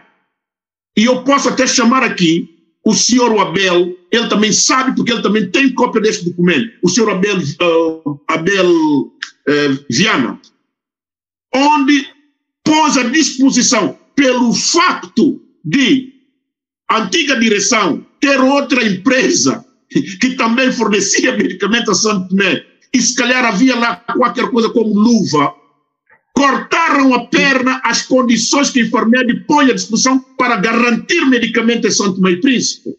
Uh, temos cá uma, então, eu acho que é desorganização total. Temos uma questão aí da, da nossa internauta Maria eh, Clara Alves que questiona vocês acham mesmo que a comunidade internacional vai continuar a lamentar a situação sem obter resultados e evidências de melhorias? Essa pergunta eu vi, eh, se conseguir responder, eh, depois passar ao nosso, faz favor. Ora bem, eu acho, eu acho que, eh, infelizmente, a comunidade internacional vai, vai continuar. Só que a comunidade internacional vai continuar, vai continuar a, a alimentar esta, esta questão porque também lhes dá jeito lhes dar jeito. É, isto não é, não é uma questão que, que não é de hoje, tanto, é, é, não é de hoje. Mas aqui o que nós, o que eu quero focar em, principalmente é, é, é, o seguinte: é que Santo Tomé e Príncipe, infelizmente, não está a seguir a, a, as dinâmicas que têm sido ehm, feitas por alguns países africanos. Este é que é o, este, isto é, que é, é, é, o que me preocupa, porque se nós, nós olharmos para aquilo que tem, tem sido as dinâmicas dos países africanos eh, nos últimos anos, nós temos visto que esses mesmos países têm, têm todos, têm, têm, têm, há uma tentativa de união, uma, mas quando eu falo de união, falo aqui na união no verdadeiro sentido, eh, dos países africanos que, que, com algum sucesso, com algum sucesso, com algumas, com alguma, uh, com alguma um, com, com, com, algum, com algum sucesso na, na, nas suas decisões. Portanto, e aqui, aqui agora a, a, a Maria voltou a colocar uma questão. Isto sim, aí sim é, é, que está, é que está à prova. O problema é que o país não ganha com isto. O país não ganha com isto, porquê? Não ganha exatamente com isto, com, com, com aquilo que eu já acabei de, de dizer, que é o país não está organizado. A comunidade internacional vai continuar, porquê? Porque a comunidade internacional sabe o seguinte: mesmo que metendo lá milhões, é, não é bem aproveitado pelas, pelas, pelas nossas, não, ser, não serem bem aproveitadas pelas nossas, pelas nossas autoridades, há um povo que precisa ser alimentado. É, há um, povo, há um povo que precisa ser alimentado. E é por isso que a comunidade internacional, é por isso que a comunidade internacional vai continuar alimentando essa situação. Mas vai continuando por quê? Porque é preciso perceber que os países são países independentes. É, e se é, é dever de, de, das comunidades internacionais os, ajudarem a outras, outras nações, outras comunidades que também têm essa necessidade, mas cabe à própria, a própria, a própria, cabe à comunidade necessitária, necessitada a tomar decisões e a fazer o bom uso daquilo que são uh, uh, portanto, os apoios que, que, que lhes são dados. Portanto, nós vamos continuar a ter isto, não é, não é pela questão, vai continuar a entrar milhões, é, o Banco Mundial vai continuar a mandar, é, a, a, sugerir que sejam feitas é, coisas em Santo Tomé e Príncipe, mas eles vão continuar a dizer que é, que, que, portanto, que vamos continuar a ter essa, essa situação então, que há no país. Portanto, sim, a organização existe, portanto, vamos ter que continuar a, a levar com esta consequência toda e, e enquanto isso não mudar, um, ehm, vamos ter que sempre andar atrás do prejuízo, como se costuma dizer. Só, só temos, aqui, temos aqui a Will, Will, Will, Wilma Katia, que diz que 40 está lá de independência, mas e mais está no estado de degradação total e também a Conceição Raposo que disse que a IMAI terá de ser autossustentável, quer queira ou quer não queira, porque senão o país está completamente adiado. E eu ouvi muito rapidamente. É, mas, mas é, eu, eu, eu, queria, eu queria mais, mais fazer um comentário quando fez, eh, quando falou daqui da questão da, da, da, da de escoamento dos produtos eh, do país. Eh, relativamente à, reportagem que viu na, na, RDP África, que eu não, não cheguei a fazer comentário sobre essa questão. Para dizer o seguinte, um, ehm, a questão de falta de, de, de evacuação de produtos eh, do país não tem nada mais que ver com um, ehm, a questão estratégica. É a questão estratégica do próprio país. Um, ehm, e enquanto não, nós não termos uma, um planeamento estratégico do que é que vem. Repara, eu fui a Santo Tomé e eu reparei que em Santo Tomé já se vende canelas é, empacotadas, canelas no, no, naqueles frascos. Portanto, agora eu, e, e, as pessoas compram essas canelas e pagam um balúrdio. São um balúrdio em Santo Tomé. E, e a questão é que eu pergunto é: há necessidade de nós estarmos a permitir que as pessoas eh, que venham canela de fora de Santo Tomé ou não seria, não seria já melhor nós nos organizarmos para começarmos, nem que seja um bocadinho, a fornecer o nosso próprio mercado com canelas? Porque eu fui a Santo Tomé, fui buscar a canela e fiz questão de trazer canelas, é, canela natural. Mas em Santo Tomé o que é que se faz? Importamos canelas. E quando falo de canela, falo de outras questões básicas. Falo de questões básicas. Nós continuamos a, a importar questões, a, export, a importar eh, eh, eh, produtos que não fazem sentido, mas enquanto nós temos produtos, por exemplo, o safu. O que é que nós fazemos com o safu no país? Nós estamos na época de safu. 50% dessa, dessa produção de, de, de, safu que nós temos no país, que é uma coisa que não nos dá trabalho, os safuzeiros estão aí, eles só estão, estão à espera, mas nós não conseguimos. Quando, quando, daqui a um mês não se vai ter safu e não se vai comer safu durante um ano, só no, no próximo ano é que comemos safu. Portanto, e depois falando da questão aqui do, dos 40 anos do comentário do nosso, nosso, nosso internauta, é o mais do mesmo. É o mais do mesmo. Para conseguirmos uma política é, coesa em Santo e Príncipe, é necessário começar aqui a começar é necessário que comecem a entrar uh, políticos novos. Políticos novos. Eu já disse isto aqui. Políticos novos mas nós precisamos de políticos uh, muito, muito rapidamente para fecharmos porque já estamos mesmo em cima em cima em cima do tempo e uh, se eu quero ver se ainda se ainda a gente de provocação também faço uma pergunta aqui Honório, não sei se podes uh, já concluir e... Não, eu, eu, só queria concluir aqui quando, quando na questão da, da, da discussão entre, entre entre na, discussão onde, onde surgiu aqui mais dúvida é, da questão de, de, das provas indiretas, das provas dizer que é, eu, eu, eu se calhar não tive aqui a questão, não tive aqui a oportunidade, tive muito, é, queria tipo explicar às pessoas muito rapidamente. Eu, eu não, eu não, eu não em momento nenhum quis dizer que provas, essas provas vão ao tribunal. Eu, eu queria corrigir aqui a questão do honor inicialmente, dizer que quando da, a, depende da forma como elas são obtidas, caberá ao juiz dizer, vamos imaginar, eh, eu estava aqui a tentar numa situação específica, mas não não não quer dizer que não que não disse que o honor não tem razão ou na forma como nós estamos a fazer não tem razão, porque eu não quero que as pessoas lá em casa depois eh, caiam no erro, e realmente ouvi aqui o comentário da, da Conceição Raposo, que é para não deixar as pessoas lá em casa terem essa, essa, esse caírem no erro. Eu queria explicar uma questão específica, mas sim, eh, este caso nós podemos voltar a, voltar a discutir e, e pronto, é isto. Bem, meus caros, vamos ter que fechar. O Honório tinha dito aqui que tem muita esperança em São Tomé e Príncipe, que São Tomé e Príncipe que acredita que São Tomé e Príncipe vai, ser, vai, vai desta, desta vez eh, vai descolar. Honório, o que é que faz pensar assim? Por que tem essa expectativa tão elevada na, na melhoria de, de condições de vida em São Tomé e Príncipe? É, eu vou ser muito rápido. É, é, eu, eu, eu, confesso dizer aquilo que a Viz acabou de dizer sobre a questão da agricultura em termos de, de, de, de planificação, é, em termos de produtos de canela, entre outros. É rápido. Transformação de produtos, assim. E a Viz, de exato, meus caros amigos, havendo uma planificação e organização de comercialização em Santo Tomé e Príncipe, nós acabamos com esse problema todo.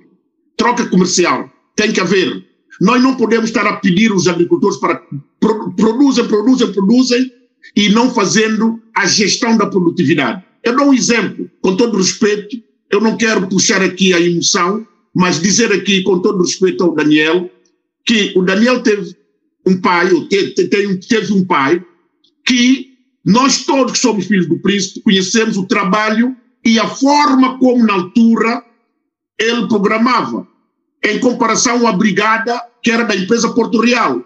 Enquanto a brigada está a produzir repolho, tomate, o pai do Daniel está a produzir milho, entre outras, a fazer consórcio de produtos, onde durante um ano nós temos sempre produtos. E eu digo, eu digo no Príncipe como referência e digo também em São Tomé. Por que, é que não fazem? E outro sim, Caixa Francesa de Desenvolvimento investiu muito dinheiro em São Tomé Príncipe para comercialização. Havia uma componente da comercialização. Onde é que foi? É compras de moto, compras de carro, dinheiro aos bolsos para as catorzinhas e ponto final. Vamos parar com isso. Vamos, nós sabemos o que é que estava no país para melhorar.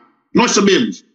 Com relação à pergunta que me fez, eu sou otimista porque não gosto muito de negativismo. Eu quero acreditar que tem que ser desta vez, porque a nossa juventude espera por nós. A, no, a, a juventude tem que ter uma oportunidade. A juventude santomense não pode ser condenada pelos desares dos sucessivos governos de Santo e Príncipe. E é com esta luta, é com esta arma, esta ferramenta, que eu acredito que é desta vez que o país tem que arrancar para, para, para, para permitir, na realidade, sonhar a juventude. Bem, a todos uh, despeço-me de vós e também dos meus colegas aqui do painel. Uh, hoje foi uma, mais uma edição do programa Ideias que Contam, onde tivemos antes a entrevista como um líder parlamentar do MLSTP-PSD, o Danilo dos Santos. Esta entrevista ficou para trás, já tivemos espaço comentários aqui com o Avi Santos e Honório Lavres. É, e para a semana cá estaremos para mais tema, mais uh, desenvolvimentos de um, situações políticas social de Santo Meio Príncipe. Eu quero despedir de vós e, e até para a semana, como sempre dizemos na, uh, no Príncipe, passou para a semana cá estaremos.